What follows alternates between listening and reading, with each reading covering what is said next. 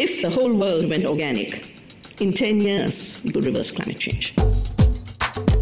Bienvenue sur Radio Recyclerie, le podcast des idées, des débats et des écologies, à écouter en accès libre sur larecyclerie.com. Pour le prix du livre Environnement 2022, nous tendons le micro à Vincent Doumézel, auteur de La Révolution des algues. Bonjour Vincent Doumézel. Bonjour. Vous êtes conseiller pour les océans au Pacte mondial des Nations Unies. Tout à fait. Et vous avez dernièrement publié La Révolution des algues aux éditions des Équateurs, un Mhm. ouvrage nommé pour le prix du livre Environnement 2022. Alors dites-nous pourquoi ce livre et pourquoi avoir euh, consacré plus de 300 pages aux algues? Parce que les algues sont sans doute euh, l'organisme le, le- le moins considéré et le plus inexploré, euh, pour ne pas dire inexploité, sur Terre. Euh, C'est-à-dire que c'est la base de la vie sur Terre, c'est là qu'est née la vie, c'est dans les océans, c'est, euh, on est tous des descendants d'algues bleues. Ces organismes ont évolué et, et on, on a perdu le contact avec eux quand on est Mhm. parti sur une, euh, sur une euh, agriculture purement terrestre. Euh, on a complètement oublié ces, euh, ces- milliers, ces centaines de milliers d'années d'évolution avec les algues, y compris au début du sapiens, euh, qui, est un sapiens parce qu'il a mangé des algues. Et on a complètement perdu ce lien. Et aujourd'hui, les limites écologiques et les grands problèmes auxquels nous faisons face nous rappellent que la seule solution, si on veut y faire face, si on veut sauver à la fois la planète et l'être humain, c'est de se retourner vers la matrice euh, originelle de la vie sur Terre et de comprendre comment vivre en cohérence avec ce qui constitue la, base de la chaîne de la vie dans l'océan. Donc c'est vraiment une espèce de, révolution intellectuelle, euh, de se dire on va retourner et, re- et comprendre comment vivre en cohérence avec cette, cette matrice originelle de la vie sur Terre qui peut répondre aux grands problèmes de notre, de notre génération, de nos générations. Alors sur cet aspect de solution unique, on viendra questionner ça un peu plus tard. Mais d'abord, est-ce que vous pouvez revenir sur euh, une algue tout simplement Qu'est-ce que c'est Dites-nous. Alors déjà une algue, une algue se différencie d'avec une plante puisqu'une algue elle n'a pas de fleurs, euh, elle n'a pas de racines. Elle va avoir un, crampon en effet qui n'a aucune, euh, euh, activité lui permettant de récupérer des nutriments, au, au- au contraire des racines. Le crampon c'est ce qui est à la base de l'algue qui va lui permettre de s'accrocher aux rochers. La plupart des algues poussent sur des rochers ou sur des substrats, même s'il y a des exceptions. Elles n'ont pas de fleurs, elles vont avoir des tales qui vont leur permettre de capter les nutriments et la lumière quand elles seront dans l'eau. Et elles ont l'équivalent d'une tige qui est une stipe. Donc il y a 12 000 types d'algues différents. Donc il y a une Mhm. immense diversité. Et je parle que des macroalgues. On n'ira pas parler ici des microalgues parce que là on part dans les millions. Euh, donc tout ce qui est le phytoplancton. Et encore moins des cyanobactéries qui ont pendant longtemps été considérées comme une algue verte alors qu'ils sont ni des algues ni vertes puisqu'elles sont bleues. Donc 12 000 algues. Elles sont vertes, excusez-moi, elles sont considérées par des bleus. 12 12 000 000 algues, macro-algues. macro-algues différentes. On a trois grands, grands types d'algues différents. Les rouges, les vertes et les brunes. Les rouges et les, et les vertes ont été les premières sur Terre il y a 2 milliards d'années d'existence. Il y a 500 millions d'années, les algues vertes ont migré sur Terre pour donner naissance à l'intégralité de la euh, végétation terrestre. C'est-à-dire qu'elles ont migré sur Terre euh, et elles se sont transformées dans tout ce que vous voyez de vert autour de vous au fil de, de l'évolution. Ça veut dire quoi? Ça veut dire qu'aujourd'hui, une algue verte, elle est génétiquement et historiquement beaucoup plus proche d'un chêne ou d'un fraisier que d'une algue rouge. Et une algue rouge est plus différente d'une algue verte qu'un champignon ne l'est d'un éléphant. Donc il y a vraiment une variété dans les algues qui est absolument énorme. On a plus de variété dans la mer, dans les- au niveau des algues, qu'il n'y en a sur Terre, dans toute la vie sur Terre en fait. Et pourtant, et pourtant, vous expliquez dans votre livre que nos représentations occidentales euh, des algues, c'est plutôt, les algues sont plutôt perçues dans, dans nos représentations justement comme une pollution, Tout à fait. une pollution qui prolifère. Mais vous rappelez qu'elles sont vraiment un pilier du vivant. C'est vraiment pour vous ces représentations euh, culturelles qu'il nous faut euh, modifier? Complètement. Alors, cette, partie pollution, elle est due à des, à des problématiques euh, d'algues invasives qui sont des algues sauvages, on doit le rappeler, c'est important. Euh, euh, jamais des algues domestiquées comme on a euh, dans les Caraïbes, en Guadeloupe, en Martinique et dans toutes les Caraïbes, et euh, qui sont le fruit de pollution du delta de l'Amazone, et comme on a de pollution terrestre, hein, donc, et comme on a dans les Côtes d'Armor, en Bretagne du Nord, avec les algues vertes. On, Donc- on y reviendra plus Voilà. précisément sur les algues vertes. ça, encore une fois, ce sont plus des, on y reviendra, mais ce sont plus des symptômes que des problèmes en soi. Ce sont les symptômes d'un problème et non pas le problème. Mais en effet, on a, on a vraiment une représentation négative. Euh, en fait, les algues, pour nous, c'est un truc un peu gélatineux, gluant, malodorant, euh, pas bon, et sur lequel on marche. Et euh, il va falloir vraiment qu'on change de logiciel parce que Mhm. les algues font partie de notre avenir, c'est certain. Alors, en quelque sorte, vous dites, si je peux résumer euh, trivialement votre livre, que les algues sont la solution à tous nos problèmes. C'est un peu ce que vous disiez en, en introduction. Nos problèmes d'alimentation, de climat, de pollution, etc. Même nos problèmes sociaux. Mais n'est-ce pas problématique, justement, euh, que de chercher à tout prix la solution, l'idée un peu magique qui permettrait de répondre à, à tous les défis de l'humanité sans pour autant euh, questionner nos modes de vie, sans Mm. pour autant questionner nos- notre manière destructrice d'être au monde? Tout à fait. Euh, je ne dis pas que c'est la solution, je dis que c'est une des solutions. C'est, et, et- et, euh, une quand même une, une- une révolution par Voilà, les algues. Donc Tout à fait. C'est, c'est, c'est oui, mais c'est, c'est jamais une, une chose. Une- la, la révolution numérique, euh, elle a, elle a, il y a plein d'autres choses qui ont créé la société pour autant. Et la révolution verte, créée, qui s'est passée il y a 12 000 ans, euh, elle a, il y y a eu un ensemble d'autres innovations qui n'avaient rien de, de vert, hein, la roue, bon, qu'importe. Mais, mais voilà, c'est toujours une convergence d'innovations qui crée une société. C'est jamais une seule innovation qui va permettre de créer une société et qui va permettre de répondre aux grands, euh, aux grands défis, en effet. Euh, c'est justement pour ça. C'est parce qu'on est dans un mode prédateur aujourd'hui avec les deux tiers de la planète. C'est-à-dire aujourd'hui, c'est pour ça que je parle d'une révolution, on est encore des chasseurs-cueilleurs dans l'océan. Soit deux tiers de la planète, 80%, 95% des espaces habitables sur Terre.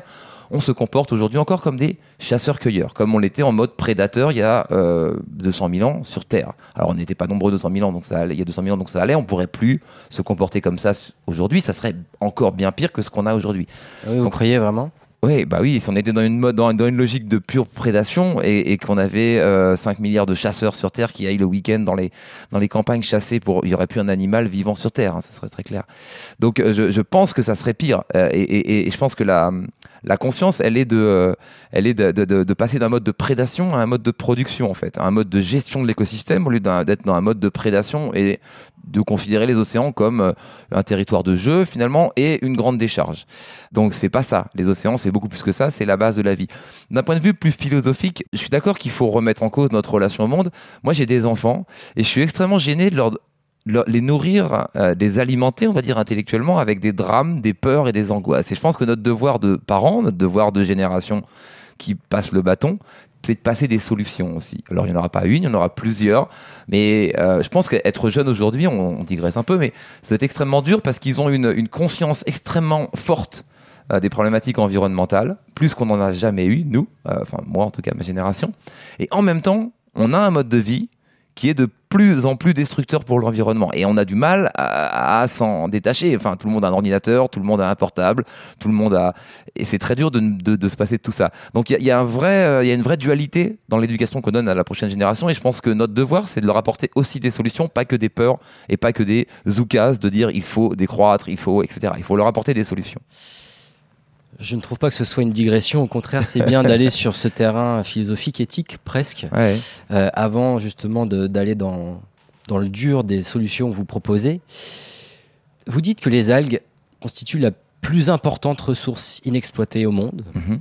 Mais est-ce que là, on n'est pas à nouveau face à un problème éthique, à vouloir se ruer vers des océans qui sont déjà malmenés, notamment très fortement par la pêche, à vouloir anthropiser finalement un des derniers espaces sauvages au monde que sont les océans. Est-ce qu'on n'est pas dans une reproduction des mêmes erreurs, notamment par l'industrialisation de nouveaux espaces?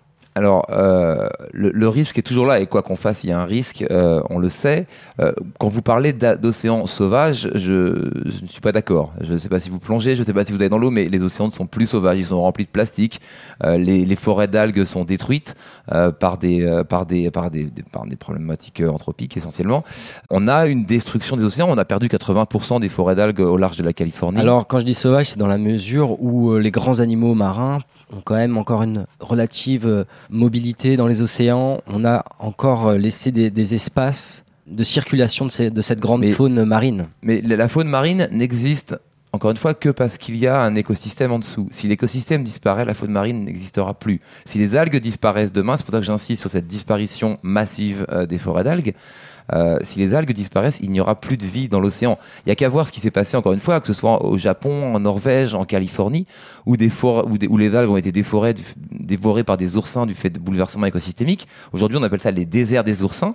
Et on Mhm. voit bien qu'aujourd'hui, on a trop détruit ces forêts pour qu'elles se remettent toutes seules. Il va falloir les aider un peu, il va falloir enlever les oursins. Alors juste une, une parenthèse, est-ce que vous pouvez revenir sur euh, ce qu'est une forêt d'algues, puisque c'est un concept qu'on a du mal à imaginer, euh, étant habitué justement aux forêts terrestres? Ouais, alors les, les- les forêts d'algues, une algue, elles, elles- elles peuvent, elles peuvent euh, mesurer jusqu'à 60 mètres de haut.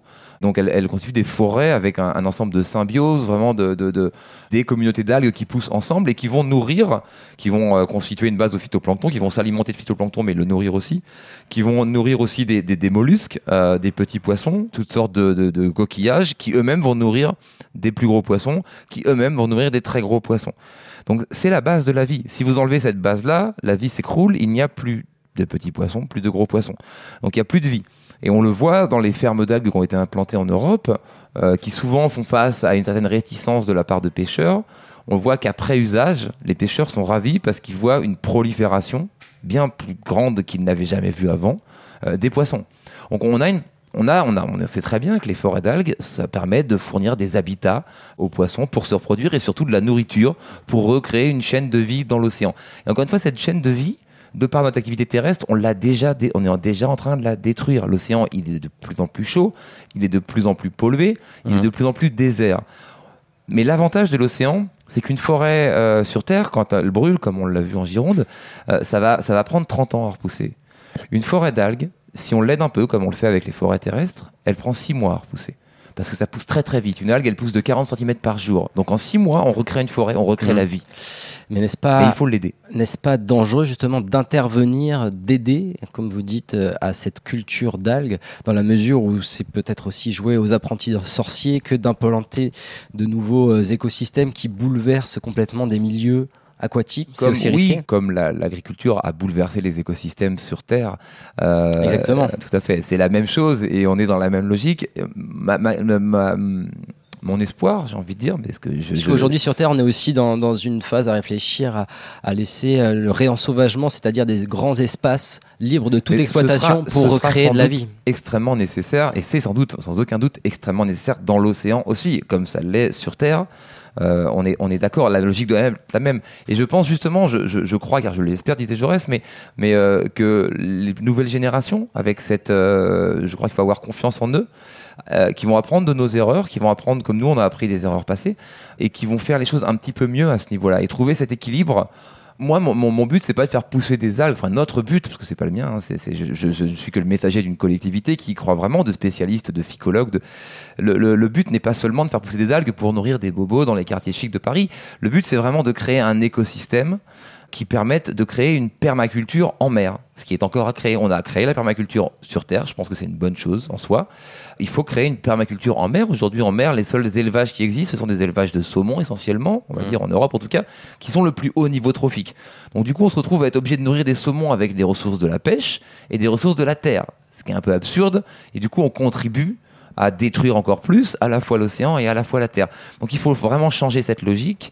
Après, je suis d'accord avec vous que pour bien faire, il faudrait qu'on soit un milliard sur Terre et qu'on et on aurait dans ce cas-là un impact largement moindre sur la planète et ce serait mieux pour sans doute pour le, pour, le, pour le biome terrestre. Mais là, il va falloir choisir qui, qui parmi les 7 milliards nous sommes. Je, je n'ai pas, je avancé cette idée. Mais à partir du ça moment nous où on amène se sur dit, un autre voilà, terrain. ça- ouais. voilà, à un moment on se dit, on va essayer de nourrir tout le monde. Et moi, pour avoir été en Afrique, j'ai vu la faim dans le monde et, et c'est pas beau à voir. Et c'est vraiment un objectif pour moi, notamment de nourrir tout le monde, notamment de lutter contre le réchauffement climatique, notamment de trouver. Il, faut chercher des solutions, voilà. Et je dis pas que ce sera simple. Je dis pas qu'il n'y a pas de risque. Il y a toujours des risques quand on fait quelque chose. Je dis que on n'a plus beaucoup de solutions qui n'ont pas été explorées et, ça, c'en est une. On va donc parler d'alimentation, justement, d'algoculture. Vous dites que les algues pourraient permettre une forme d'aquaculture durable. Mhm. Sauf qu'on a quand même du mal à, à marier ces deux termes aujourd'hui, Mhm. aquaculture et durable. On a du mal à imaginer euh, comment rapprocher ces deux termes qui paraissent totalement opposés Alors comment les algues pourraient les rapprocher ces Bah, je, je reviens sur mon concept de permaculture durable. Encore une fois, on a commencé Pourquoi l'aquaculture est perçue, perçue comme non durable? Parce que on, nourrit les fermes aquacoles avec des, avec des, euh, des ressources de la pêche et de la terre, qu'on ne gère pas les déchets, qu'on ne gère pas les rejets, qu'on ne gère pas tous les antibiotiques et tous les, produits qu'on met dessus. Et donc, au lieu de créer un écosystème résilient et circulaire, c'est-à-dire que si vous mettez des algues, des euh, fermes de poissons, des fermes d'algues, des fermes de coquillages, des fermes d'étoiles de mer et de concombres de mer ensemble, vous allez recréer un écosystème complètement régénératif. Chacun va nourrir l'autre, chacun va, va, va s'alimenter des rejets de l'autre. On recrée un système de vie sous l'océan. Et c'est ça notre combat. C'est ça notre combat, c'est de recréer ces écosystèmes euh, circulaires, euh, régénératifs. C'est de passer d'un mode extractif dans lequel on est aujourd'hui, purement, en grande partie sur Terre, mais uniquement euh, dans l'océan, qui encore une fois représente le plus grand potentiel de nourriture sur Terre. Donc passer d'un modèle extractif à un modèle régénératif, complètement circulaire. Donc c'est ça l'enjeu, et c'est pas seulement de produire des algues, même si les algues sont très bonnes à manger en direct, c'est de produire une ressource marine qui soit euh, durable, réellement durable, parce que du coup on n'aurait plus de rejets, on n'aurait plus de déchets, tout serait absorbé par les autres euh, formes de vie euh, qui cohabiteraient, et on n'aurait plus toutes ces nuisances environnementales qui sont aujourd'hui les fruits de l'aquaculture. Alors vous allez encore plus loin dans votre livre puisque vous dites que les forêts d'algues, en tant que puits de carbone, pourraient nous amener à refroidir l'atmosphère, voire à inverser le réchauffement climatique, la courbe du réchauffement climatique. Vous êtes euh, ambitieux là quand même. Alors, je, rappelle, et je le rappelle dans mon livre aussi, qu'il y a une petite plante aquatique, il y a 50 millions d'années, qui a proliféré et qui a fait baisser, en emmenant finalement le carbone de l'atmosphère vers le fond des océans et en le séquestrant au fond des océans. Ça a généré ce qu'on appelle aujourd'hui l'événement géologique, qu'on appelle l'événement Azola, du nom de la petite plante aquatique, qui a fait baisser la température de 20 degrés, en effet. Dans ce principe, c'est-à-dire qu'une plante aquatique ou une algue, elle va absorber euh, de du carbone de l'atmosphère et l'envoyer au fond euh, euh, des océans pour partie en tout cas. Elle va avec une partie de, euh, ce carbone va être ben, perdu, dissous, utilisé ou perdu, dissous et nourrir les écosystèmes. Une autre partie va aller au fond des océans où il n'y a pas de bactéries pour les dégrader. Donc à la différence d'un arbre qui perd ses branches qui perd ses feuilles ou qui, va mourir, qui va être dégradé par les bactéries et le carbone il est relâché. Une algue si elle meurt et qu'elle tombe au fond de l'océan, son carbone, sa biomasse, va mettre des, siècles, des milliers d'années, voire des millions d'années à être relâché. Et finalement, le pétrole qu'on a aujourd'hui, c'est quoi? C'est juste cet azola et tout ce phytoplancton qui a proliféré sur Terre pendant des millions d'années qui est tombé au fond des océans. Donc on a avec les algues, euh, alors après c'est là encore euh, c'est très complexe et on en est qu'au tout début de l'histoire, on a une connaissance de l'océan qui est absolument euh, minime aujourd'hui. On connaît bien peu sans doute ce qui se passe sur la Lune. Donc il, il est bien évidemment urgent de prendre son temps et de mettre la science au devant de tout ça et de bien mesurer les conséquences de tout ça. Mais il est en tout cas établi que les algues sont un moyen de prendre le carbone de l'atmosphère et de le renvoyer au fond des océans. Dans quelle quantité? Et avec quelles conséquences? C'est ça le nœud de la question, je dirais. Le, le principe, il est là. La question, c'est à quel prix? Et euh, enfin, je parle pas d'un prix financier évidemment, je parle à quel prix euh, par rapport au niveau environnemental et euh, dans quelle quantité. Alors difficile de parler des algues sans parler des algues vertes Mhm. en Bretagne. Donc vous le disiez, les, pour vous les algues ne sont pas le, le problème mais la manifestation Le symptôme. le d'un symptôme d'un problème, d'un système euh, à bout de souffle, en tout cas sur Terre. Alors, euh, vous le disiez, c'est aussi sur Terre qu'il faut revoir euh, nos pratiques. Et c'est d'ailleurs pour ça qu'on- n'a pas réglé le problème. C'est-à-dire qu'aujourd'hui, euh, ces algues vertes, elles sont quoi? Elles sont, si on prend la Bretagne, il y a le lisier, euh, des cochons, il y a une grande euh, intensité d'élevage de, cochons en Bretagne et d'agriculture en général. Donc il y a du lisier, donc du nitrate, qui arrive en abondance dans l'océan puisqu'il finit dans les rivières, dans les voilà, et tout, tout finit dans l'océan, comme tout ce qui est sur Terre. Donc ce nitrate, il arrive dans l'océan, il fait l'effet d'un bidon de d'essence sur, sur une allumette. Il fait ce qu'il fait sur Terre, c'est-à-dire qu'il il nourrit ses algues. Il faut voir ces algues un peu comme un espèce de système immunitaire de l'océan finalement. C'est-à-dire que l'océan, il voit cette, ab- cette abondance de nutriments qui arrive, qui va détruire son biotope s'il ne fait rien. Et donc il va déployer ses algues, ici les algues vertes, pour protéger son biotope, pour absorber les nutriments avant qu'elles ne détruisent tout. Détruisent tout.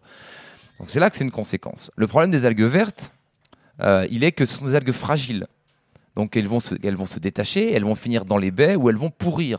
Donc on me dit souvent des algues, des mauvaises algues, des algues vertes. Mais les algues vertes sont bonnes. La problématique, c'est quand elles, elles stagnent, elles stagnent, elles Quand elles pourrissent arrivent dans les euh, baies, sur la qu'elles plage. pourrissent, c'est qu'elles là, elles créent des zones anoxiques Ah. ou des zones de civilisation où elles vont détruire les écosystèmes terrestres. Et, mais les algues vertes, on en importe en Bretagne de Chine. hein, parce qu'en en fait, on a pas le droit de les utiliser pour l'instant, ces algues vertes-là, ou très peu. Mais on pourrait très bien imaginer des fermes d'algues à ces endroits-là, de fortes, euh, où il y a beaucoup de nutriments, où il y a beaucoup de nitrates et de phosphates, pour recycler ces nutriments et les réutiliser après, que ce soit euh, en forme pour répandre sur les champs. En, en Chine, ils ont, ils ont par exemple des. Là, il faut s'attaquer, euh, pardon, excusez-moi de vous couper, mais il faudrait s'attaquer plutôt à la racine du problème que, Voilà. que sont les, ça- les élevages intensifs en Bretagne. pour ça aujourd'hui qu'on qu'on ne traite pas ces problèmes parce qu'on se dit il faut traiter le problème à la, à la racine qui est revoir l'agriculture. C'est vrai, c'est vrai qu'il faut revoir l'agriculture. Sinon, si on commence à, valoriser le fruit d'une pollution avec des emplois et des revenus, il va être très dur, voilà, d'expliquer à des, cultivateurs qu'il faut revoir leur, euh, leur méthode de travail. Donc c'est après, après c'est toujours pareil. Moi, euh, si j'ai un virus qui me donne de la fièvre, c'est évident que je vais pas uniquement prendre euh, de l'aspirine pour soigner la fièvre. Je vais essayer de traiter le virus. Maintenant, si j'ai vraiment trop de fièvre, je prends un peu d'aspirine et ça me fait du bien quand même. Pour finir avec cette première partie de podcast, vous présentez les, les algues aussi comme euh, un moyen de subsistance pour les petites euh, communautés côtières, et notamment pour euh, les femmes. Est-ce que vous pouvez revenir sur cette idée? Alors oui, les algues ont, ont une espèce de solution multifacette comme ça, donc nourriture, alimentation animale, biostimulant pour les plantes, remplacement du plastique, etc. Et, et absorption du carbone, mais elles ont aussi une, euh, elles ont aussi un rôle à jouer au niveau social. Aujourd'hui, on a des, des C'est peut-être un, un des rôles les plus intéressants. Bah, je pense cas, pas à qu'on puisse faire une révolution sans s'attaquer à l'injustice sociale, en l'occurrence, euh, moi personnellement, mais c'est très personnel, ça n'engage que moi. Mais en tout cas, on a des populations côtières où, où s'agrègent euh, des populations de toute la Terre, en fait, aujourd'hui, qui, euh, qui viennent sur la côte. Elles s'agrègent dans une misère absolument horrible, sur laquelle on a un devoir de faire quelque chose parce qu'on est au courant. Il y a des ressources de la pêche qui diminuent et on sait que la pêche va disparaître, en tout cas la pêche industrielle. Les poissons sauvages. Pour l'instant, c'est plutôt la petite pêche qui disparaît. Bah, malheureusement, oui, mais euh, à la limite, il faudrait que ça soit comme la chasse, que ce soit un, loisir pour les pêcheurs du, dimanche. Enfin, moi, c'est encore très personnel, mais euh, la pêche industrielle est aujourd'hui bien plus destructrice que la petite pêche. Mais euh, ça, devrait être l'inverse. Donc, si on, en tout cas, euh, on a des populations côtières, pour revenir sur la question, qui vivent de plus en plus mal, qui vivent de plus en plus dans la pauvreté, et cette pauvreté crée un désordre environnemental encore plus grand. Euh, avec peu de moyens de recyclage, peu de moyens d'investir, etc. Donc, créer des, filières d'algues, c'est important, et c'est important à plusieurs niveaux. Ça va apporter une source de revenus. Et il y a un autre côté qui est très important euh, et qui nous est cher aussi, c'est que ces sources de revenus, elles vont essentiellement aux femmes aujourd'hui. Dans les pays, d'ailleurs tout au long de l'histoire, la, la- la relation entre les femmes et les algues est très très forte. Euh, et aujourd'hui, dans, un pays comme la Tanzanie, qui est le plus grand pays producteur d'algues en Afrique, on a 80% des ressources de, ces algues qui vont aux femmes. Ça a permis de construire des écoles, ça a permis d'autonomiser des femmes qui ne pouvaient pas sortir avant, qui, qui étaient complètement dépendantes de leur mari. Donc dans un pays musulman traditionnel et patriarcal, on a un mouvement de femmes qui s'est créé, un mouvement d'autonomisation des femmes, d'égalité homme-femme, qui s'est créé grâce aux algues. On a la même dynamique en Indonésie, etc. Ça, c'est quelque chose qui est important aussi. Donc il y a vraiment cette solution qui soit globale et qui soit pas que on va manger des algues, mais qui aille bien plus loin que ça.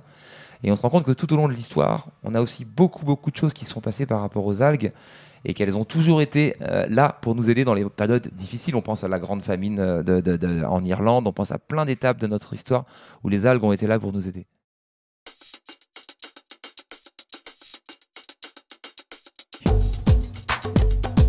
Vincent Doumézel, on passe à notre deuxième partie de podcast. Le prix du livre environnement a sélectionné cette année 5 hommes. On est à nouveau deux hommes au micro.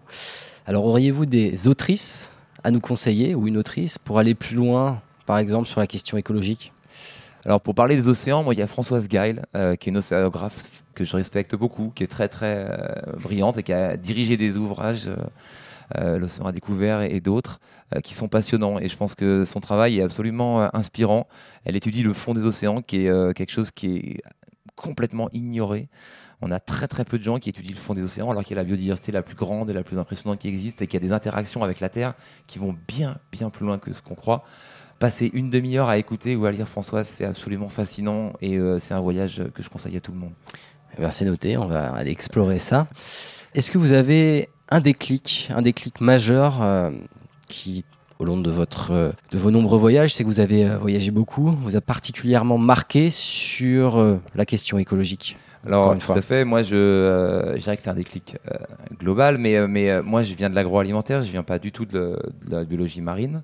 Et, et je suis venu à la biologie marine parce que je me suis rendu compte à quel point nos systèmes alimentaires, non seulement ils ne faisaient plus leur travail puisqu'ils ne nourrissaient pas tout le monde. Il y a quand même un milliard de personnes qui meurent de faim, il y a quand même un enfant sur quatre qui est en situation de déficience chronique au niveau nutritionnel. Mais ce sont, surtout, et on le voit, les plus grands contributeurs au changement climatique, à l'appauvrissement des sols, aux sécheresses et aux injustices sociales, pour en reparler. Donc on a ces systèmes alimentaires qui sont aujourd'hui, euh, et moi ça m'a frappé, et, ce qui m'a frappé en fait, c'est au moment où- où on réalise qu'il n'y a aucune solution. On va pas, encore une fois, on va pas affamer plus de monde pour, moins, pour moins impacter la planète. C'est un, c'est un, c'est un compromis que personne ne veut faire. Et, là, on se tourne vers l'océan, on regarde et on se dit, mais en fait, 70% de la planète est couverte par des océans qui contribuent à moins de 2% de notre alimentation.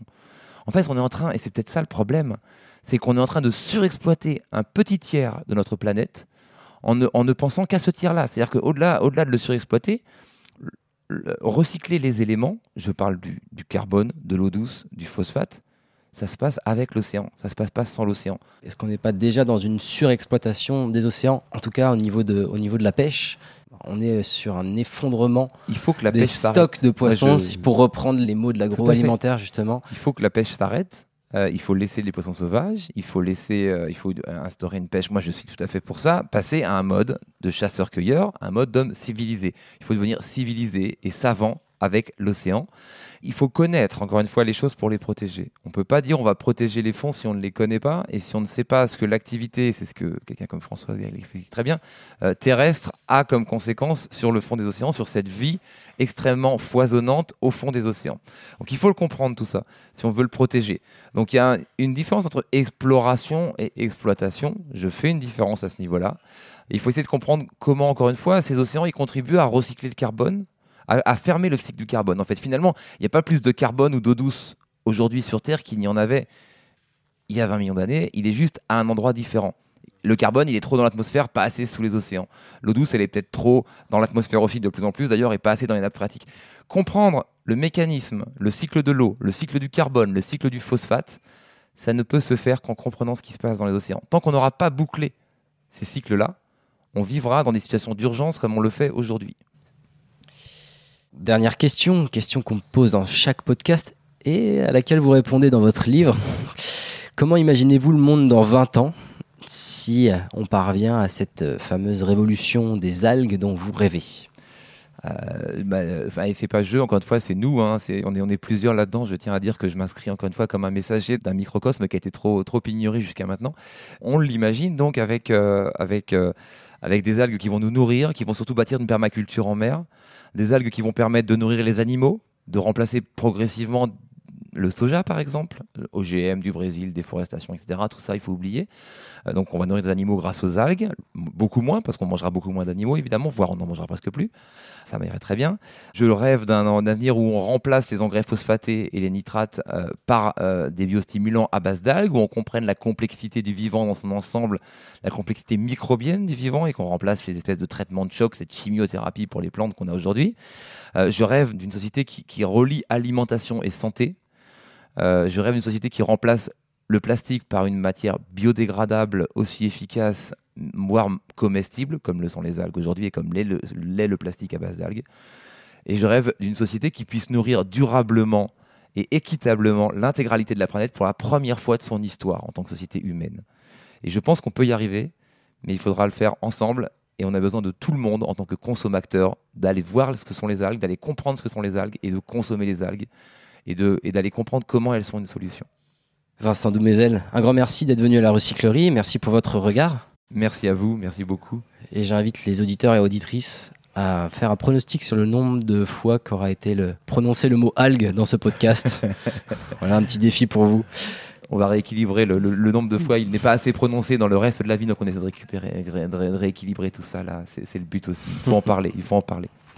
Merci Vincent Doumézel, à bientôt. Merci beaucoup. If the whole world went organic, in 10 years, we could reverse climate change. Toutes nos émissions sont disponibles en podcast sur larecyclerie.com. Oui, mais est-ce que si moi je fais un truc tout seul, ça sert à quelque chose?